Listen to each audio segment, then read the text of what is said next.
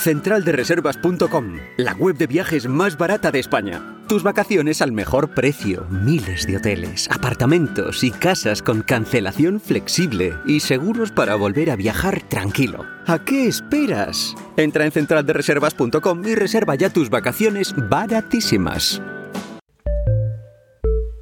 Redcast, los mejores podcasts del mundo digital. A, a ver un momento. am, ¿qué, qué ha sido eso? Mm, Pues, ¿por qué va a ser el sonidito de siempre, el de Redca? A mí no me ha parecido de siempre. Bueno, eh, le metía un poco de un pequeño cambio, no sé, para no meter lo, Ah, lo de siempre. A ver una cosa. Mm, no. ¿Vale? No. Por el de siempre y, y ya está. ¿De acuerdo? Va, gracias. Hay que ver qué malas pulgas tiene. Ver, ya estamos otra vez con el sonidito. Perdón, perdón, perdón, que, que no me traigo las gafas del cerca. Perdón. Siempre me ha caído mejor el corgi. Redcast, los mejores podcasts del mundo digital.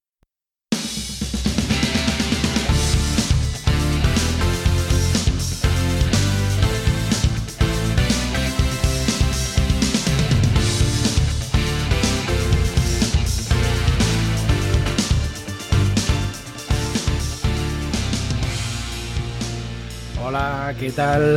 Esto es Tribucasters, el podcast para los podcasters. Yo soy Paul Rodríguez y tengo aquí conmigo a José Carlos Cortizo. Buenas, Corti, ¿qué tal? Pues muy bien, aquí con, con muchas ganas, de nuevo grabando desde Twitch.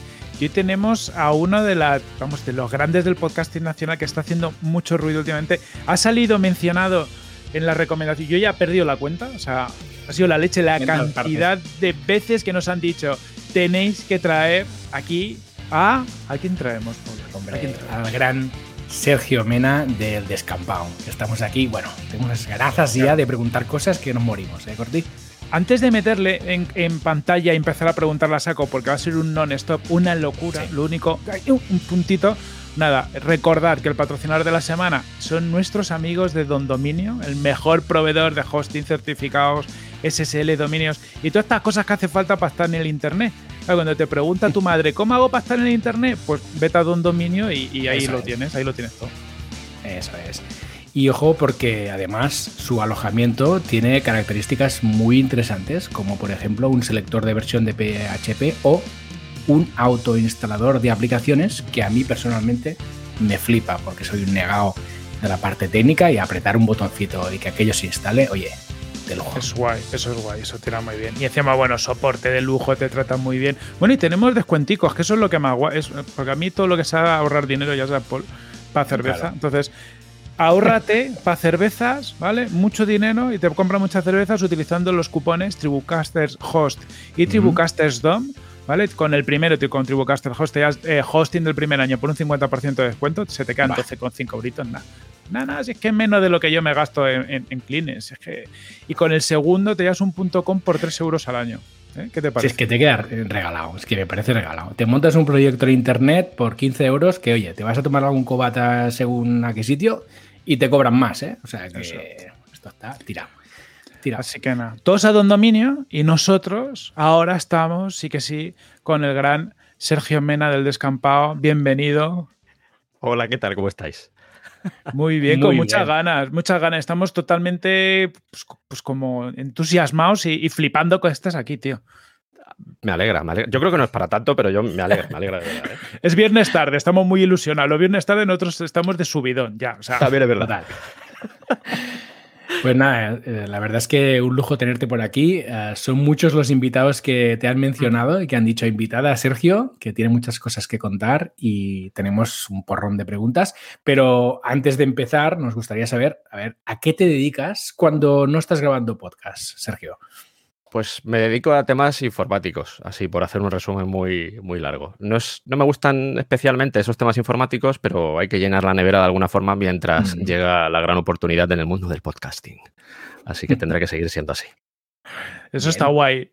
Y, y lo comentabas antes, antes de empezar a grabar. Oye, ¿tú- ¿a ti te apetecería dedicarte a esto? 100%. Sí, claro. O sea, ¿cuál es tu Sí. sueño? Cuéntanos tu sueño. Ah, no soy muy de sueños, eh, soy más de objetivos. Y esto puede quedar así un poco como, ostras, te ha hecho una pregunta con mucho amor, Corti, y le acabas de dar un poco de palo. Pero no, no es un zasca, de verdad, no, va por ahí. Pero soy más de objetivos. Y sí me gustaría poder dedicarme a esto porque es, eh, me llena bastante. O sea, es una de las cosas. A mí, en general, todo lo que sea dedicarme a algo artístico, algo creativo, me da la vida. Entonces, si, mm. si, puede ser al podcasting, a la música o cosas en las que pueda expresarme de alguna forma, para mí es, ya no un sueño, sino un objetivo vital. Lo llevo buscando desde hace años y voy a seguir buscándolo porque es que mm. es, lo necesito para vivir. Es mi vida, básicamente.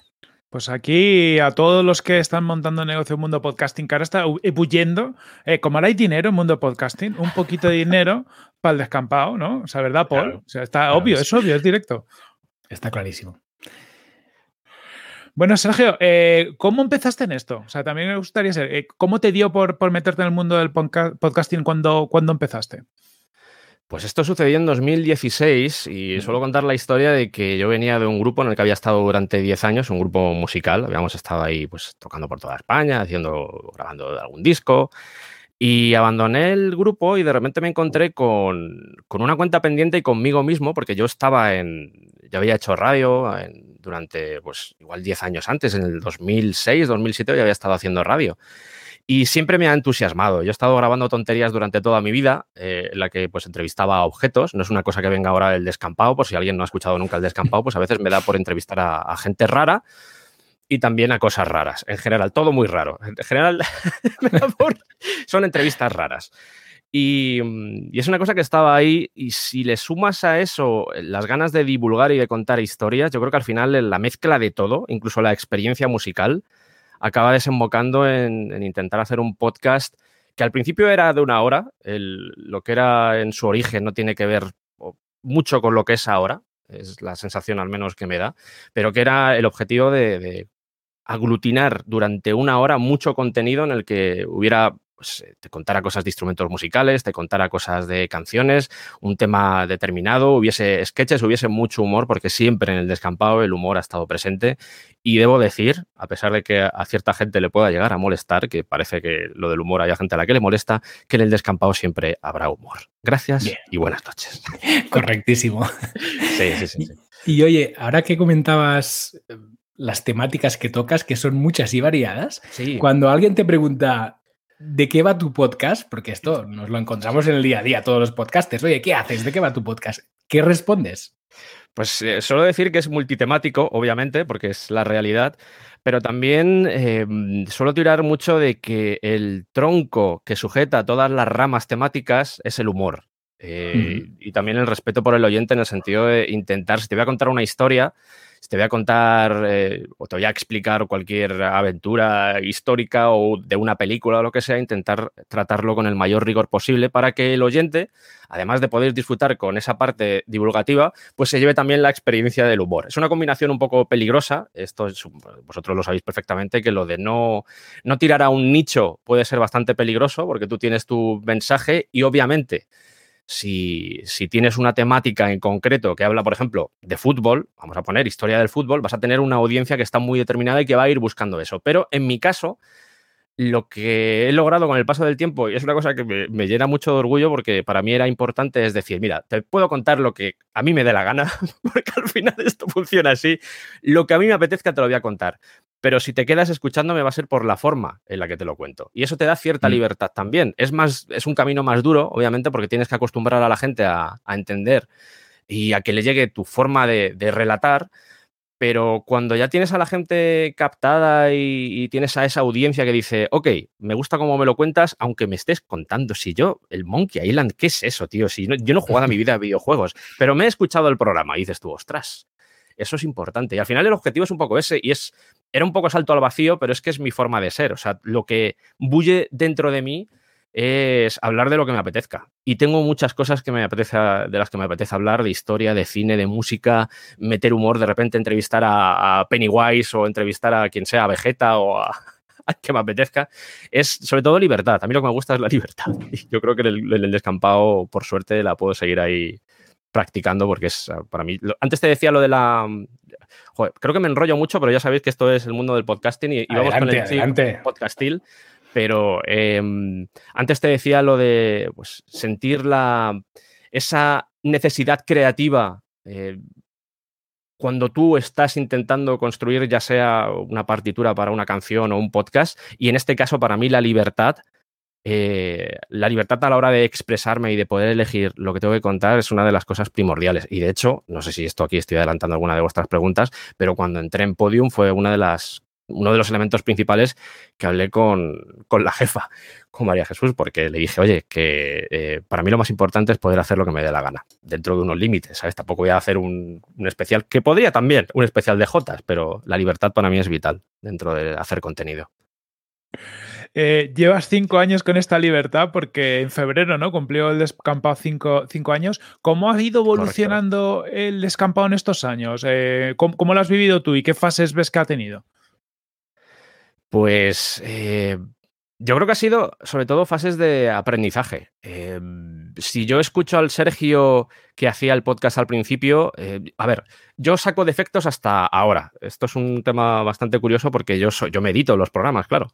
Y yo me estoy escuchando, pero cuando me estoy, eh, cuando me estoy editando, no me escucho, me escucho más como editor eh, objetivo que no evalúa la forma en la que hablo o me expreso. Pero una vez ya ha salido el programa, sí me evalúo eh, con, oídos o con orejas de oyente. Entonces ahí ya paso a ser un poco más crítico y lo que escucho ya empiezo a decir, ostras, mira, esto no, esto, esto aquí lo has hecho mal, esto está mal pronunciado, esto aquí, esto no, esto deberías haberlo hecho. O sea, me pongo bastante crítico. Y, y tengo que decir que a pesar de que cuando escucho esos programas que pertenecen a la primera fase, pues digo, ostras, eh, estaba verde, chaval, ¿eh? estaba verdecito. Eh, a pesar de eso, yo siempre una cosa que veo eh, y que une yo creo que todas las, las fases por, la, por, las que ha ido pasando el descampado, que, que, si quieres ahora entro brevemente en ellas, es sobre todo la pasión. Eh, a mí una cosa que me gusta eh, de escucharme a mí mismo y debe ser de las pocas, porque no me gusta tampoco, ya digo, con, con oídos de oyente, no con oídos de editor. Con oídos de oyente no me gusta escucharme a mí mismo porque... Ya sabéis eh, cómo somos los que pues, hablamos por el micro, que a veces pues escuchamos las cosas y decimos, no, no, no. Pero esa pasión que destila eh, incluso el primer programa del descampado en aquel febrero de 2016, que siga todavía ahí, para mí es una cosa que digo, ostras, tío, guay, vas, vas bien, vas bien. O sea, ni siquiera, tío, eres el mejor, ¿sabes? Ni siquiera es eso, pero sí decir simplemente, ostras, tío, bien. Esta era una de las, una de las razones y uno de, las, uh, uno de los alimentos que tenía que tener el podcast desde el inicio era esa pasión. Y el hecho de que todavía se conserve para mí es importante. Y a veces cuando me voy a poner a grabar un episodio, eh, cuando estoy delante del micro y todo, digo, Sergio, estás haciendo algo que te gusta, algo que amas, y vas a contar historias a la gente. Eh, imagina a la gente que tienes delante y ponle toda la pasión posible, porque esa pasión seguramente a través de, de Internet acabará llegando a, todo, a, todos, a todos esos oyentes al final. Y creo que es parte del secreto del descampado. Así que sí, ha habido fases, por resumir un poco y por hacer la, el resumen de la pregunta. El, ha habido diferentes fases, pero creo que unidas siempre por la pasión y un aprendizaje continuo, ¿eh? o sea, tanto en edición, en documentación, en, a la hora de, de lo, vamos a decir, implementar procesos que sean un poco más, que no exijan tanto tiempo y poder sacar partido, poder dedicar ese tiempo a otras cosas, a más tema de calidad de sonido o ambientes, por ejemplo, ese tipo de cosas, es que es un aprendizaje continuo. Y yo eh, lo que puedo recomendar, aunque no se me haya pedido la recomendación, pero lo que puedo recomendar a, la gente es sobre todo eso, que, que, si es su pasión y que si le mueve hacer un podcast por pasión, que no pierda la esperanza, que esto al final no se trata tanto de oyentes, se trata de estar bien contigo mismo y de sentir que lo que estás haciendo ya no, ya no que sea solo importante para la gente, que obviamente pues también mola, pero que sea importante para ti. Y yo afortunadamente después de cinco años sigo con ese chip. Y es el que me mueve además. Joder, qué buen consejo. Y, y, esta pasión, oye, se nota, se nota y se disfruta. Además, como oyentes, la disfrutamos un montón, un montonazo. El otro día, eh, cuando el episodio de Monkey Island, que por cierto sí. me encantó, compartiste en Twitter eh, una fotografía de las notas del sí. episodio escritas a mano. Y claro, sí. a mí me voló la cabeza. Digo, vaya currazo este hombre, por Dios. Y, y queríamos preguntarte y entender un poco más cómo es el proceso creativo detrás del descampado, ¿no? Es decir, más o menos, cuáles son las fases por las que pasas para eh, producir un episodio. Lo, bueno, lo primero de todo es elegir la temática y, una vez eliges la temática, yo lo que suelo plantearme, ya sea yo con colaborador, lo que solemos plantearnos es una estructura más o una estructura primigenia, los pilares de lo que puede ser el futuro programa. Y en base a eso ya empezamos con la fase de documentación. La fase de documentación es ardua y es vasta, o sea, es, podría decir hasta gargantuesca, es enorme, porque yo por lo menos aquí hablo ya por mí, porque yo sé que los colaboradores pues eh, también se, documentan, pero aquí te puedo hablar de la experiencia personal y yo empiezo a tirar de todo, yo empiezo a tirar de internet, eh, empiezo a tirar de libros, de cualquier fuente que pueda conseguir. Mm, reúno, eh, esto lo puedes imaginar visualmente como una habitación llena de legajos y lo que hago básicamente es intentar leerme o extraer todo lo que quiero contar de esos legajos y eso pasa finalmente a, un texto, en este caso en el ordenador, en el que tengo toda la documentación o tengo todo lo que quiero contar. Y a partir de ahí empieza el trabajo de resumir, los resúmenes, porque no puedes contar, obviamente, pues 50 páginas de documentación, es una burrada. Entonces, a partir de ahí llega la fase de lectura, lectura y filtrado, lectura y filtrado, lectura y filtrado. ¿Qué es lo bueno de ese proceso? que, sí, que es duro de hacer porque sobre todo a nivel de tiempo pues te, te, resta bastante, pero no deja de ser una inversión porque tú cuando llega el programa, las cosas que se han quedado fuera de ese programa todavía están en tu mente porque las has leído y puedes tirar de ellas. Y no tienes que necesitar esa documentación para poder hacer el programa porque ya está dentro de ti. Yo suelo decirlo de que no uso guion, yo no voy leyendo, ningún colaborador del descampado va leyendo. ¿Por qué? Porque hemos hecho, hemos hecho ese trabajo previo de documentación en el que, pues, eh, poco a poco, a base de filtrar y de filtrar, te vas quedando con todo. ¿Qué, eh, ¿Qué otro elemento también tiene bueno? Que tienes la estructura continuamente en tu cabeza, porque ya sabes todo lo que hay que contar. Y si a mí me gusta, por ejemplo, si en un momento espontáneo pues, por ejemplo, Iván Martín, eh, que por cierto tiene un podcast también recomendable que es Roma, Eterna, que le podéis echar un ojo. Em, si Iván Martín eh, está comentando algo y yo veo que alguna de las cosas que ha comentado están hiladas con algo que va a salir después, yo puedo tirar de eso y él más o menos está preparado. Aunque no llevemos ni siquiera el mismo guion, porque eso es otra cosa. O sea, no es que tengamos el mismo guion, entre comillas, para los dos, sino que cada uno ha hecho un trabajo individual que luego se ha puesto en común, pero cada uno lleva claro lo que quiere contar. Que eso también le da bastante frescura, porque no es que tengamos un guion férreo en plan, hay que contar esto, esto y esto, y si no cuentas esto, ay Dios mío, se nos va la mierda el programa. No va por ahí, sino que es más en plan, oye, yo llevo esto, eh, más o menos lo hemos puesto en común, obviamente, porque los dos tenemos que contar o tenemos que seguir un, un, orden, pero más allá de eso es como, vale, o sea, que tú me has tirado este dato, voy a tirarte otro por aquí, y esa capacidad para tener todas las fichas sobre la mesa y tú poder elegir cuál quieres contar, creo que viene precisamente de esa fase de documentación que a veces se deja un poco de lado, también depende del tipo de podcast que tengas, ¿vale? hay podcasts que obviamente pues tampoco hace falta que tires mucho de, de, documentación, pero si tu podcast necesita documentación y tú te lo tomas en serio, que esa es otra cosa también, aquí cada uno le echa el tiempo que quiere, eh, creo que es una fase más importante de lo que se suele pensar, porque nos centramos mucho a veces en lo que es la grabación, que es normal, evidentemente es importante. También mucho en la edición. Joder, qué importante la edición, que quede bonito, que la voz, vamos a meter una música, un efectunga, qué bonito todo. Pero la fase, de la fase de documentación, si tienes un podcast de divulgación, creo que es, es, importantísimo. Es importantísimo y a veces se deja como, sí, total, vamos a contar cosas. Aquí, insisto, Depende de la responsabilidad de cada uno, del tiempo que tenga y todo. Yo en mi caso me lo tomo muy en serio. O sea, yo quiero que si hago un programa de vikingos, por mucho jijijaja que tenga, si lo escucha un experto en vikingos, diga, hostia, esta gente, eh, esta gente se lo ha currado. y eso con todo de lo que hablo. Con todo. O sea, absolutamente todos los temas que toco. Yo sé que un experto en vikingos puede sacar fallos, pero que diga, ostras, espérate, esta gente se lo ha tomado en serio. Están aquí haciendo coñas con Canuto, eh, están haciendo bromas todo el rato con Canuto, pero lo que me están contando está documentado y se lo han tomado en serio. Yo al final busco un poco el, objetivo. Decir, tú que no conocías el tema, te vas a dar cuenta de que el tema mola, y tú que conocías el tema, vas a decir, ostras, pues mola como me lo están contando, aunque ya sepa de qué va, pero, pero mola porque estoy escuchando a alguien que, que tiene respeto por lo que yo amo. En este caso, por ejemplo, los vikingos, Roma o lo que sea. Y ya está. Tela, tela. Sí, sí, sí, sí, eh, Esto ha sonado muchas horas. Me pregunta, la, pregunta, ¿cuántas, ¿cuántas horas le echas desde inicio a fin en un episodio? Y ya si quieres, ¿cuántas se van a esa parte de documentación y cuántas se van a, allá a la parte de, producción y, edición del podcast? Eh, depende mucho del tipo de programa. Si el programa es con colaborador, todo se simplifica bastante, porque la edición es mucho más sencilla.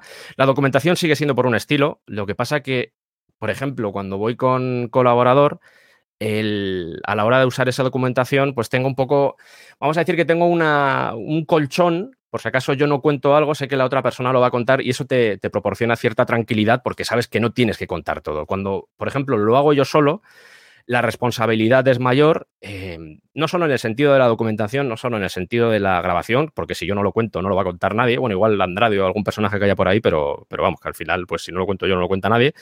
Y, y, sobre todo el tema de edición, porque para mí es importante que aunque esté yo hablando solo durante dos horas y veinte, se cree una especie de universo, hay también mucha artesanía detrás, se cree un universo en el que parezca que hay mucha gente en ese programa. Y eh, eso no es fácil de hacer. O sea, que mi objetivo es si haces, si, si estoy con un programa de dos horas, que durante esas, eh, durante ese, eh, ese, todo ese tiempo, el oyente, yo lo cojo por la solapa y le digo, quédate, o, lo, o, lo, siento en mi regazo, donde queráis, o lo siento a mi lado, así abrazado, y le digo, vas a estar escuchándome durante estas dos horas y no te voy a dejar que te vayas. Es un poco el objetivo detrás de esto. Entonces, hacer eso a través de, de la grabación y a través de la edición cuando estoy yo solo, eh, tiene mucha complejidad, más complejidad que con colaborador.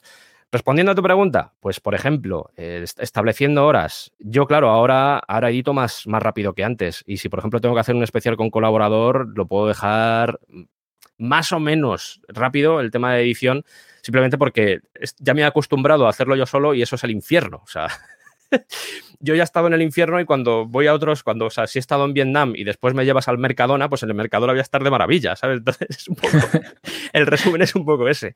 Pero cuando tengo que estar en Vietnam, pues eh, tarda más días. No te sé establecer horas exactamente. Yo ahora mismo con Podium tengo tres semanas y por lo general, después de entregar un programa, suelo tener un día de, de descanso como mucho y después ya me pongo con la documentación del siguiente.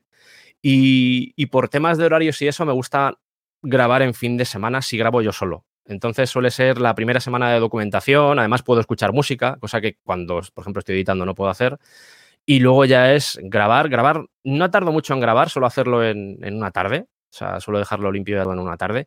Y luego ya es editar y editar. O sea, yo creo que lo que más tiempo me lleva, la documentación también, pero lo que más tiempo me lleva es la edición. Con estos programas. Es decir, también tengo que decir que lo que estoy haciendo en Podium es un poco bestia. Y esto Joder. yo soy consciente porque el programa de Monkey Island yo lo escucho y digo, madre mía, o sea, bueno, lo escucho y, la, y yo no sé, yo batí horas de récord, o sea, de, de, batí, de, de batí récord de, horas en, en, edición porque yo no sé, o sea, llegó un momento ya en el que el ya me estaba, había una simbiosis con el ordenador y ya formaba parte del ordenador, o sea, me estaba saliendo una tarjeta gráfica en la frente de todo el rato que estaba ahí editando, pero por ejemplo lo que he hecho con Monkey Island estoy muy contento con ello a pesar de todo el curro y, y que fue duro de hacer.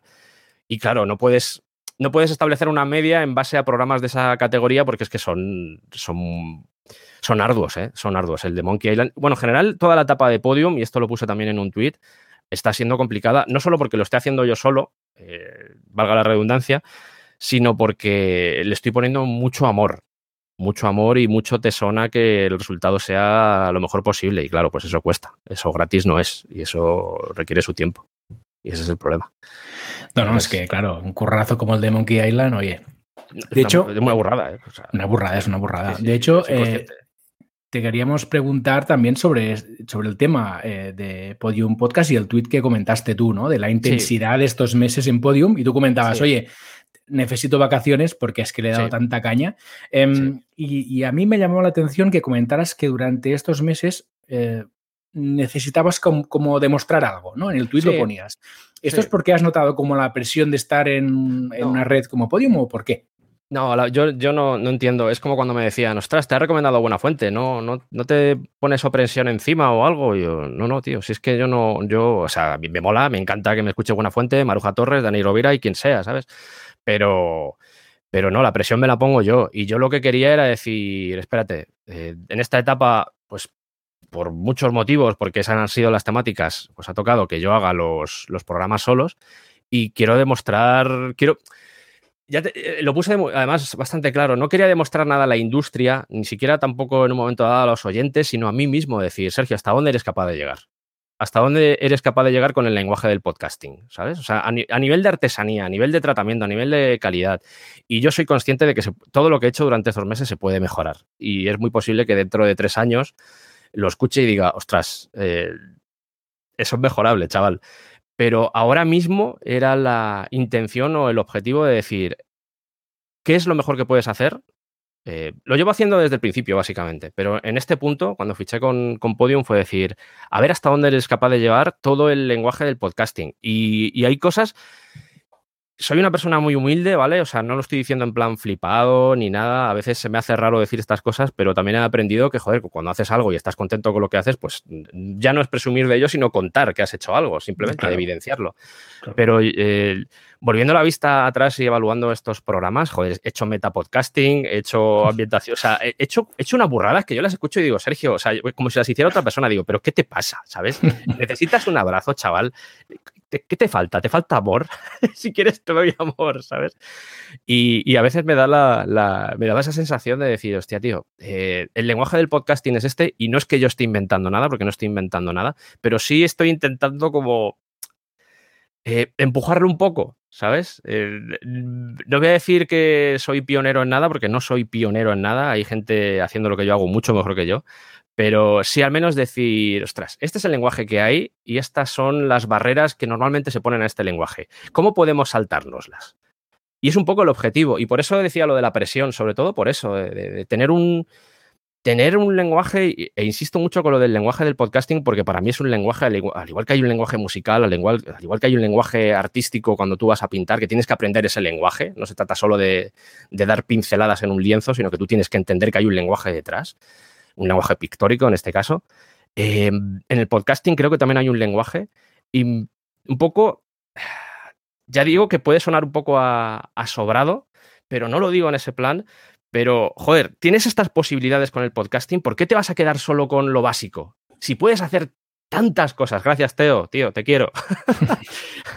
si puedes hacer tantas cosas, ¿por qué quedarte solo en la superficie? ¿Sabes? era un poco. Eh, por eso lo de la presión. A mí en Podium no me han dicho, ¡maldita sea! ¡Tienes que hacer programa! No me han dicho nada. De hecho, son muy comprensivos. Y, joder, si no puedes sacar uno una semana, pues ya está, se saca la siguiente. No, te preocupes, tampoco han desagobiado, porque son conscientes también de que tengo dos trabajos. Tengo el del podcasting, que para mí es un trabajo, y mi trabajo diario. Entonces, al final estoy trabajando yo qué sé cuántas horas al día. A tope.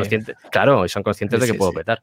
Pero sí, lo de la libertad para mí. Dime, dime, dime tú, que si yo, yo pongo el chip. No, no, no, no. Yo, iba a comentar que, que, mola muchísimo el tema de destrujar el formato, ¿no? Intentar buscar los límites e intentar salir de lo que está más encorsetado. Que incluso. Incluso lo haces a menudo con la marca de Podium, ¿no? Con la audiomarca de Podium, que ya para empezar, en muchos episodios te la cargas, ¿no? La desmontas para aquí y para allá. Y no sé si hay otro podcast de, Podium Podcast que haga lo mismo. Creo que no, al menos yo no lo he escuchado. Pero mola el, el, tema de que incluso en la audiomarca de la red ya te la cargues. Entonces ya es como una declaración de principios, ¿no? Oye, que aquí va a haber de todo, menos lo normal, ¿no? Es muy punky, es muy punky. Creo que, creo que Teo lo ha hecho en Esfera también. Creo que ha hecho algo parecido también con el. Sí, es verdad, es verdad, es verdad, es verdad. No, tan punky, porque yo soy muy punky. pero creo que ha hecho algo, creo que ha hecho algo con ello. Pero, pero sí, era un poco eso. Era, eh, la sensación era de precisamente con esa libertad. Y yo lo, lo pregunté, ¿eh? lo pregunté primero porque dije, tampoco quiero aquí liarla, que de repente. A ver si liamos. claro, estoy haciendo aquí de todo no tanto por miedo, sino por respeto, porque yo, a mí, mm. en el fondo, o sea, no es en plan, ay Dios mío, ¿qué me va a pasar si pongo esto? se va a cabrear María que tú conmigo, no me va a hablar. no era tanto por eso, sino por un tema de respeto, de decir, oye, que es el Sony Look de Podium, tampoco andes ahí mierdeando con él. Pero cuando me dieron luz verde dije, pues aquí. Pues venga, os vais, a, cagar. Sí, sí, y he ido cogiendo, y esto animo, aunque la gente no le escuche mi programa, no le guste mi programa, eh, yo animo a que lo escuchen simplemente por las introducciones, porque ha ido evolucionando el tema de una cosa que era más, más sencillita, y últimamente estoy haciendo unas introducciones que, van de 4 o 5 minutos eh, alrededor del Sony Log, y están encantados, me dicen que están encantados con eso porque hay una parte, además de la parte creativa, hay una parte también de, saber reírte de ti mismo. Y creo que, está bien. Y precisamente lo que tú acabas de decir, lo de no sentirte encorsetado, era esa libertad de la que te hablaba antes. Eh, yo cuando llegué dije, ostras, a mí que mis programas empiecen con lo de mm. el pianito después, pues lo mejor está por escuchar. Dije, hostia, me parece muy soso eso, tío. Aquí hay que hacer algo, hay que hacer algo. Y por eso empecé a, empecé a cambiarlo y a modificarlo y a convertirlo en un personaje, porque lo más bonito de todo es que al final el Sonilog de Podium se ha convertido en un personaje, que es lo bonito de esto. Sí, sí, sí, sí. brutal. Es brutal. De hecho, claro, a mí eh, personalmente y a Corti me consta que también lo que nos flipa es el tono, ¿no? Del descampado que tú lo has comentado. Esa pasión, ese humor, ¿no? Que está presente siempre en todos los episodios.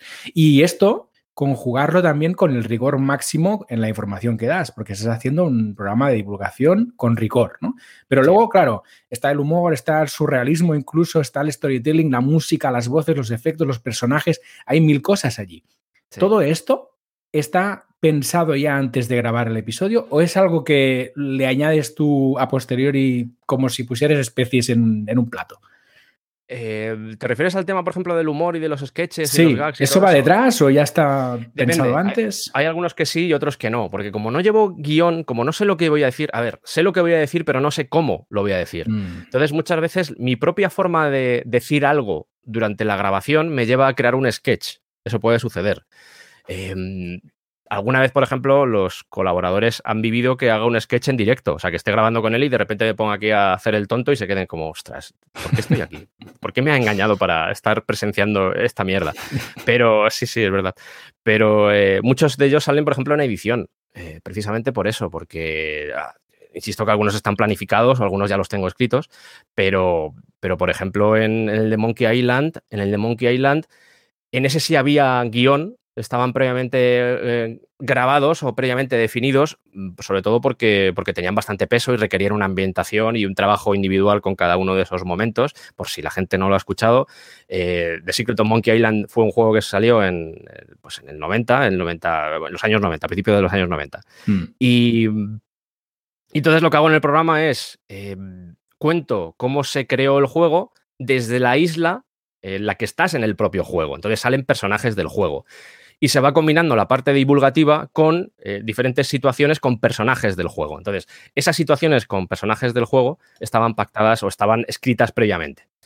Pero por lo general hay mucha parte de creatividad en la edición. Para mí la edición no es solo cortar y pegar, sino que hay un proceso de artesanía, y esto también, si Teo sigue por aquí y sabe de lo que hablo, la edición tiene una parte de artesanía y sobre todo de creatividad que a veces se deja muy de lado. Eh, e insisto, una vez más, que depende mucho del tipo de podcast que tengas, pero eh, en mi caso al menos yo la veo como una parte, veo muy, en realidad veo todas las, todas las partes son importantes para mí, ¿vale?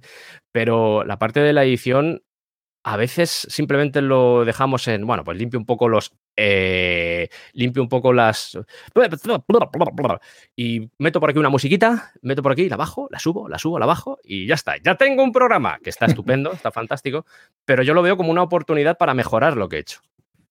Y, es, y voy siempre con ese, con ese, ¿cómo puedo mejorar esto?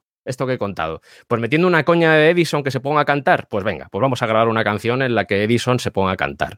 Y la gente se queda como, ostras, eh, no sé qué tiene esto, pero en el fondo me gusta, pero es muy raro. Alucina, sí, sí, sí. sí. Este es muy raro, muy raro. Sí, No, no, incluso a medio episodio, ¿no? Que muchas veces poner una música y decir, no, no, esta no es la buena, otra.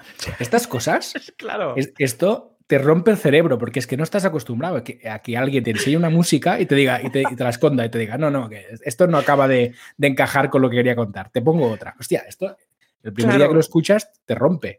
Pero es un poco, es, lo que te decía del metapodcast, claro, hacer un poco de metarradio, en el sentido de tienes unas herramientas, pero a mí es que no me gusta a mí estar constreñido por las reglas no me acaba de gustar. No es que me dedique a salir a la calle y golpear papeleras, ¿sabes? O a quemarlas, pero eh, si algo se supone que es canon, a mí me gusta reventarlo un poco en esto, y aquí tengo que sacarlo porque obviamente siempre lo saco, y estoy diciendo, por cierto, esto es otra cosa que tengo también, que cuando repito mucho una palabra, mi cerebro tiene como casillas y dice, has dicho muchas veces, obviamente.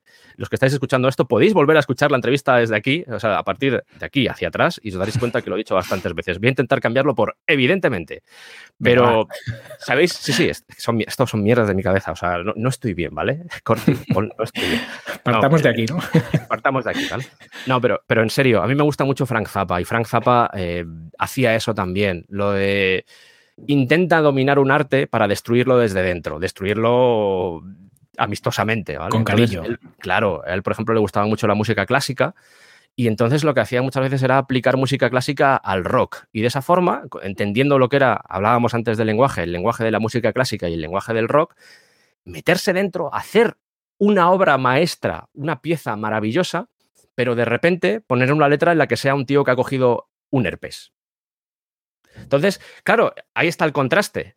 Y eso es no es que a mí me gusta, de hecho creo que todavía han utilizado mucho ese recurso, lo de meter herpes en mis programas, pero, pero sí me gusta lo de, joder, tienes estas, estas herramientas que son muy básicas, que, que, todo el mundo las tiene muy asimiladas, vamos a intentar destruir esas, esas, ese canon que hablaba antes, ese, esos elementos que están ahí que parece que no se pueden mover. Y para mí es divertido, es para mí, porque sobre todo también lo hago desde el respeto, porque entiendo por qué están ahí. Y yo creo que es, es un buen paso también entender por qué las cosas están ahí para, para romperlas o para reventarlas. Insisto, amistosamente. ¿eh? No, se trata aquí de quemar contenedores.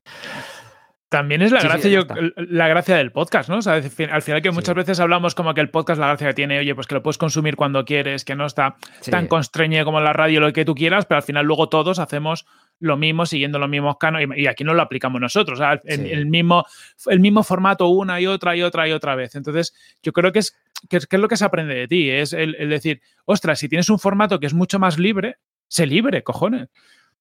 Es que si no me aburro.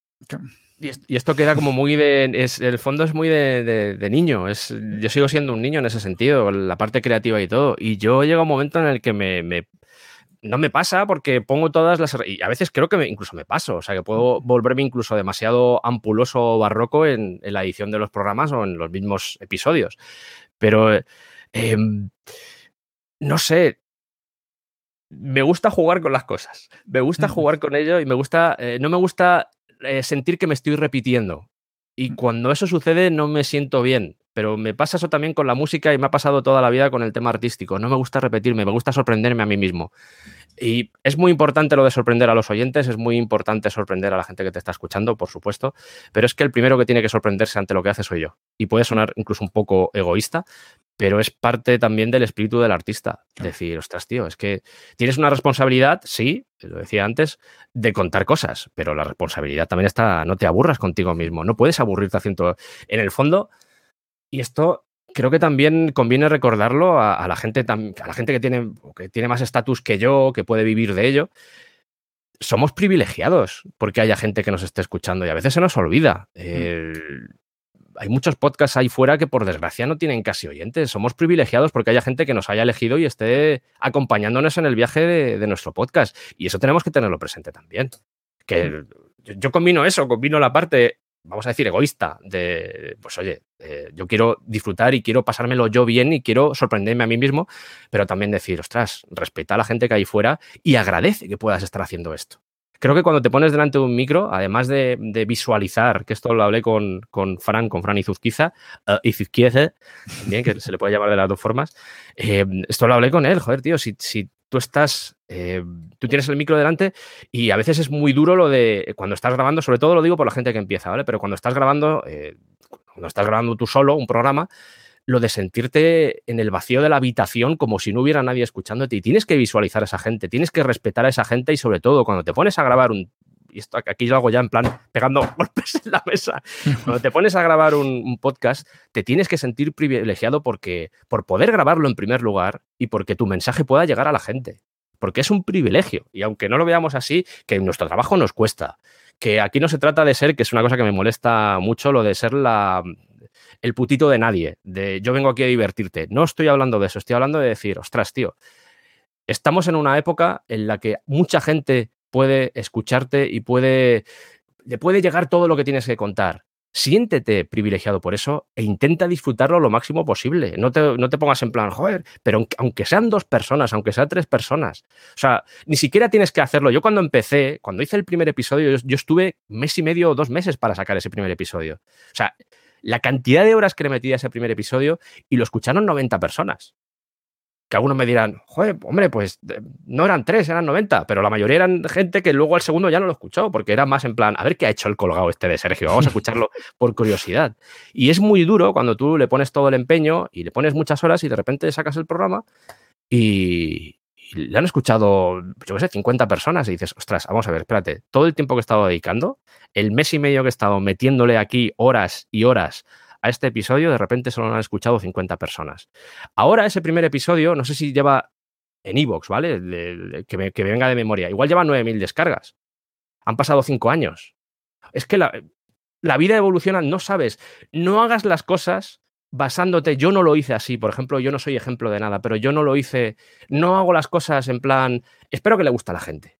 Yo empecé el descampado por mí y dio la casualidad de que le gustaba a la gente. Y esto es un mensaje sobre todo para la gente que empieza con, con, con un podcast, porque a veces es duro, precisamente al principio, que sacas el podcast y te crees que te, que te vas a ser ya todopoderosos. Y la vida no funciona así.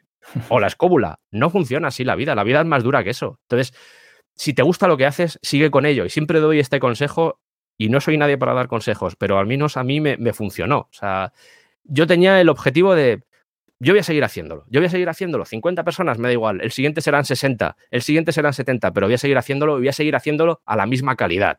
¿Por qué? Porque son 70, pero a esas 70 personas tengo que respetarlas porque me han elegido a mí para que les cuente historias. Y esto a veces se olvida. Y creo que es importante tenerlo. Esa perspectiva hay que tenerla, porque nos pasa ahora en esta. Vivimos en un mundo de, de, de que todo se mueve muy rápido, todo, se, todo va a toda velocidad. Y a veces se nos olvida que, que, que no es fácil la vida. Y que para llegar, y que llegan hostias y hay obstáculos. Y por mucho que subas tu primer programa con mucha ilusión, esperando que, que sea 2.000 descargas o 300.000 oyentes, no va a pasar. Y tienes que ser consciente de eso y partir de esa base. Y cuando eres consciente de eso, de que te van a escuchar cinco personas, pero tu pasión sigue ahí, es que realmente vales para esto.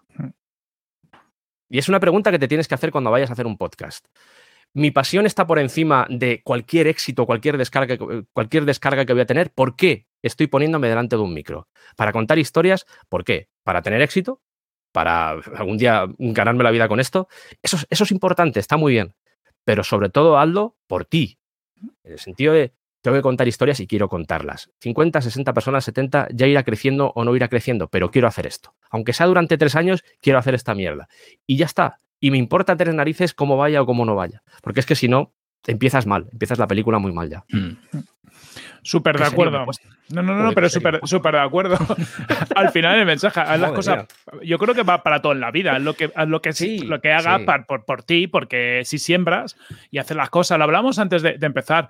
Eh, grabar un, un, podcast es más o menos fácil. Lo que es complicado, se hace complicado grabar 100 episodios, ¿no? Porque ya ha pasado es. muchas fases. Pero cuando has llegado a 100 episodios, te han pasado cosas fijo. O sea, no sabemos el nivel, pero te han pasado mogollón quería conectar con. Ha salido antes el, el nombre de Podium, ¿no? Y, y, también nos has dicho, y lo tenemos claro, que tienes un podcast que es muy punky. ¿Cómo, cómo, cómo, cómo conecta esto? ¿Cómo fue la historia de amor entre Podium y tú? ¿Quién se acercó a quién? ¿Qué pasó para encajar?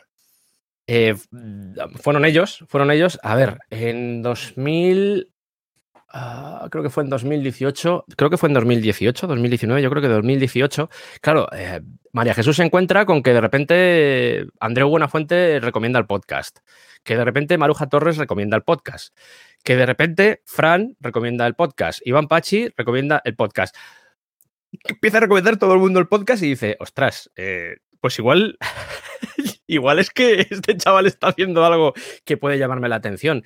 Y fueron ellos los que se pusieron en contacto conmigo. De hecho, eh, no es que hubiera una negociación larga, pero sí yo dije que quería empezar ya en, vamos a llamar, aunque yo no he tenido nunca temporadas, pero sí ya a partir de, de la temporada siguiente. Entonces esto, la, los contactos se iniciaron a final de año, creo que 2019 seguramente, 2019, finales sí, finales de 2019 y en 2020 ya fuimos pues, un poco pergeñando todo lo que, todo lo que íbamos a hacer.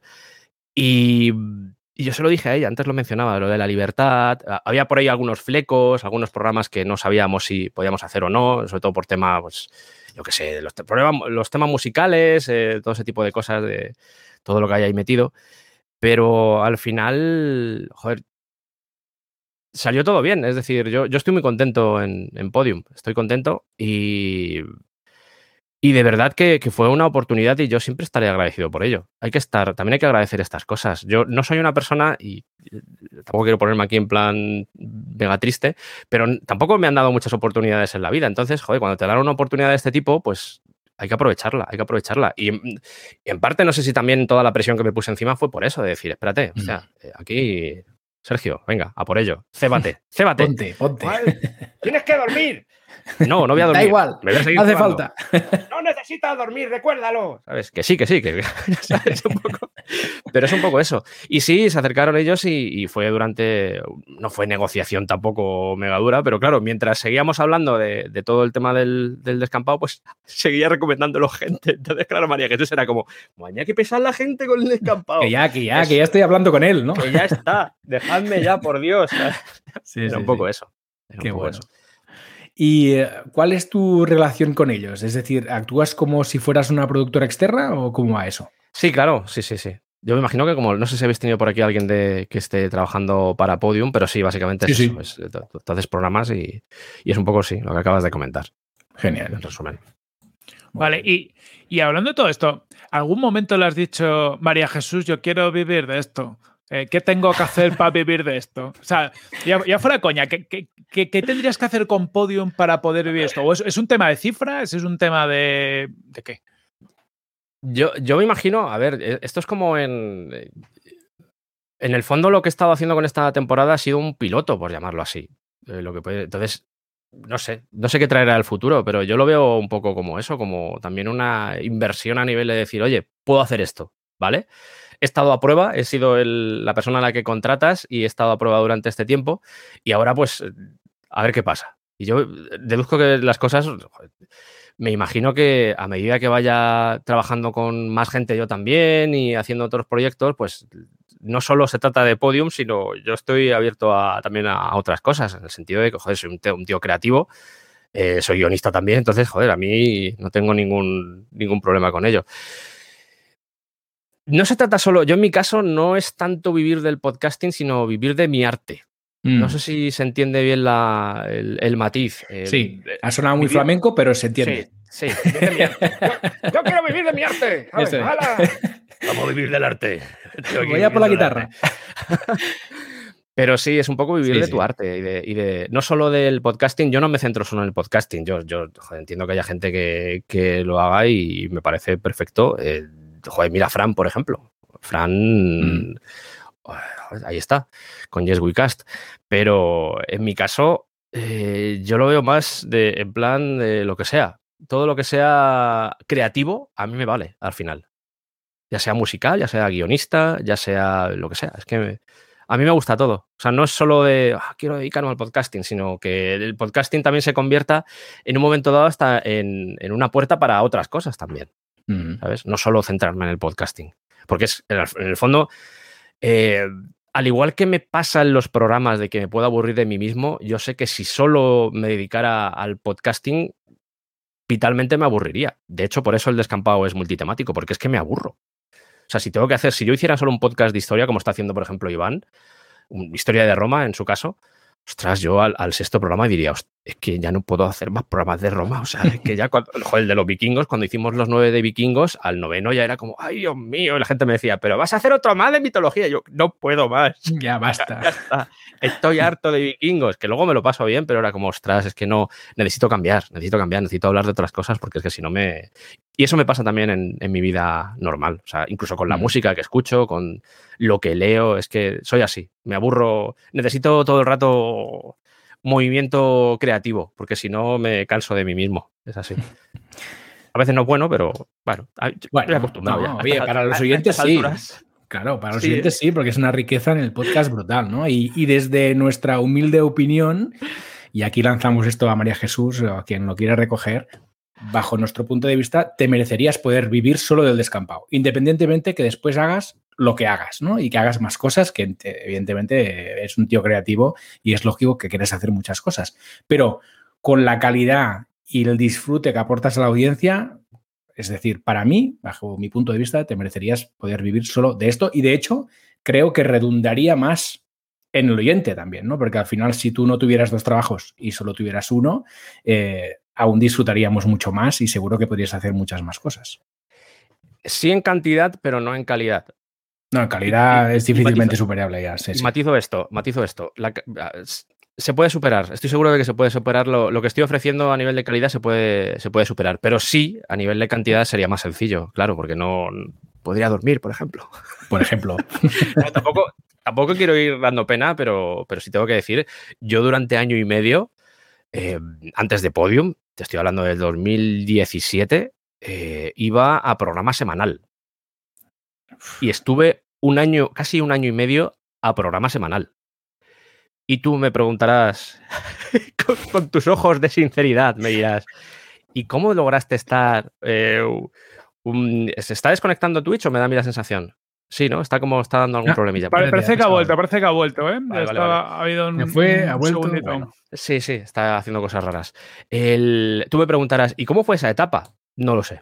O sea, soy. Si le preguntas a Keith Richards, ¿y qué tal la gira del 69? Mira, estaba tan drogado que ni me enteré. Pues para mí eso es la etapa del año y medio. No me acuerdo qué hice. No me acuerdo ni cómo lo hice. O sea, yo ahora lo veo y encuentro a veces, pues, eh, archivos con programas que grabamos durante esa época. Y yo digo, pero, pero Sergio, pero. ¿No te, acuerdas? ¿Qué, no te acuerdas de nada, tío? No, esto no. ¿Cuándo hiciste esto? Esto no lo has tú. año, casi año y medio, no sé cuánto tiempo estuve sin faltar ni una puñetera semana. Me iba de vacaciones y grababa tres programas para que saliesen durante mis vacaciones. O sea, venía en el avión, recuerdo venir de volver de Japón, estuve de vacaciones en Japón. Recuerdo volver en el avión escribiendo el guion de, la entrevista, creo que fue de Seiya, de, de, Pegaso, de los Caballeros del Zodiaco. O sea, a ese nivel, a ese nivel. Y, y llegó un punto en el que tuve que levantar un poco el pie. Un poco, fíjate, más o menos parecido a lo que me ha pasado ahora, solo que en aquel momento era más por tema de cantidad y ahora ha sido sobre todo por tema de calidad, de ponerle mucho, mucho amor. Y oye, Sergio, em, además de un currazo y de disfrutar y la pasión, y se nota que disfrutas un montón, ¿qué te aporta el podcast? Ah, una vía de expresión, no solo a nivel de, de, tener la oportunidad de contar historias, sino también de creativa y de exploración esto se puede unir a lo que os decía antes de tienes unas herramientas y tienes muchas posibilidades. Aquí no se trata solo de sentarte y, hablar, que puedes hacerlo, porque a veces parece que cuando digo eso, pues como gente es aburrida, ¿sabes? No, no estoy diciendo que la gente sea aburrida ni nada, simplemente pues eso, que cada uno elige su camino. Y en mi caso, yo es una forma de ponerme eh, lo que hablábamos antes de los sueños y los objetivos. Es una forma de ponerme objetivos y de también ponerme a prueba a mí mismo. Eh, cuando estaba haciendo el, especial de Monkey Island, cuando planteé lo que quería hacer, yo pensé, tío, esto, es imposible, pero, pero es que te has flipado, te has flipado mucho, esto no hay forma de ni por dónde cogerlo.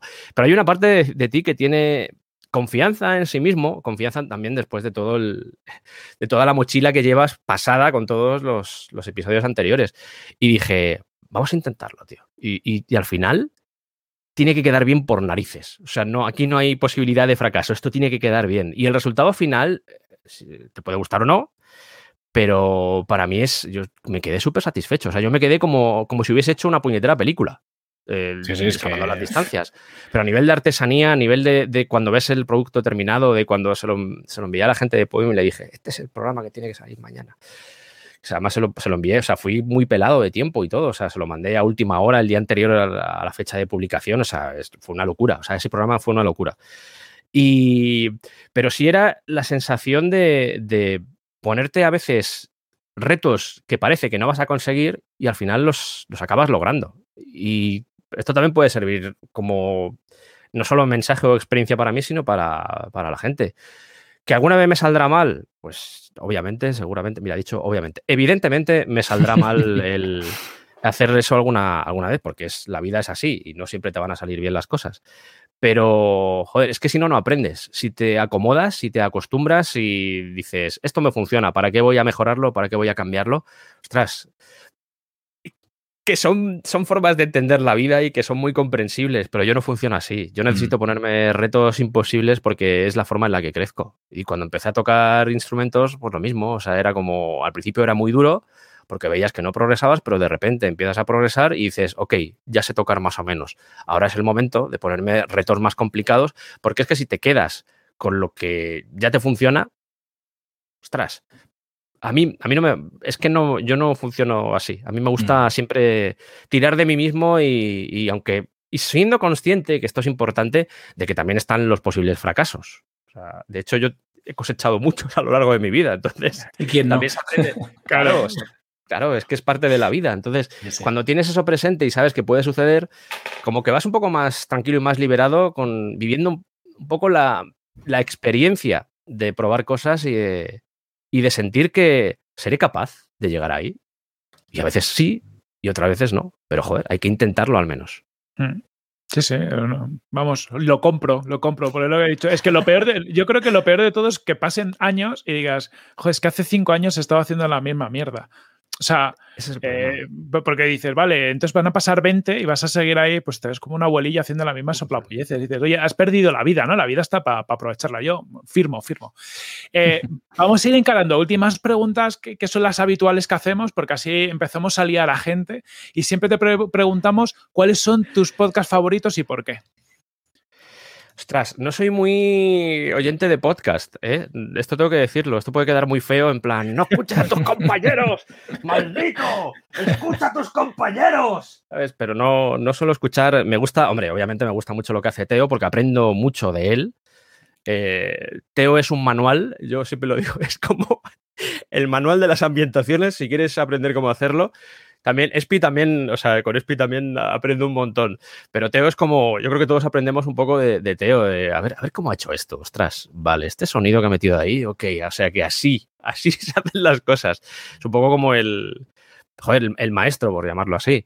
Eh, no, no, no, es que tenga muchos. Si tengo que recomendar podcast, además de. Y además, ya me adelanto posiblemente a la siguiente pregunta. Deberíais traer a, Iván Martín de, Roma mm. Eterna. Esa es mi, petición, porque al resto de gente creo que ya la habéis, la habéis traído. Eh, porque tiene muchas cosas que contar también. Además, él está al Evox, es Originals y seguramente os pueda contar mm. algunas cosillas también de, cómo van las cosas. Y funciona muy bien su podcast. ¿eh? Está, es eh, de Roma y también tiene esa mezcla entre divulgación y humor, Roma Eterna. lo estoy diciendo aquí como si me estuviese pagando, que es posible que me esté pagando, pero jamás lo revelaré. Pero podcast que escuche. Me gusta, es que, por ejemplo, el podcast, escucho un podcast de vez en cuando. Eh, mira, escuché uno que se llamaba Los Chronocasters, ¿puede ser? No sé si os suena. No recuerdo ahora el nombre. Bueno, escuché que hablan a veces de, cine y cosas así. Escuché un par de programas y me gustó, pero el, así uno que escucho habitualmente, que en realidad es un podcast de un programa de radio, de una radio local o una radio municipal de, de Madrid, de Radio Enlace o Radio Hortaleza, creo que se llama de las dos cosas el que se llama Fábulas y Reflejos, que es un señor que lleva 27 años haciendo un programa de cómics. Siempre lo recomiendo. Eh, el hecho de que le recomiende, porque yo a veces digo, a ver si se ha producido esa magia, ¿sabes? La magia de te toco con la varita, querido Arturo, porque se llama Arturo el, presentador, te toco con la varita, Arturo, y gracias a mi recomendación te escucharán 6 millones de personas. No está pasando, pero, pero sí me gusta recomendarlo porque hablábamos de pasión y es un tío que sábado tras sábado, 27 años, que se dice pronto lleva yendo a esa radio a hablar de cómics. Una hora, una hora a la semana, pero ahí está el señor, 27 años haciéndolo. Y eso sí que es pasión. Ahí sí que te puedes sentir reflejado. Y es posible que el programa tampoco te guste porque habla de cómics, el tío pues tiene su rollo y eso, pero a mí es una persona que me, que me transmite mucho. Me transmite mm. mucho.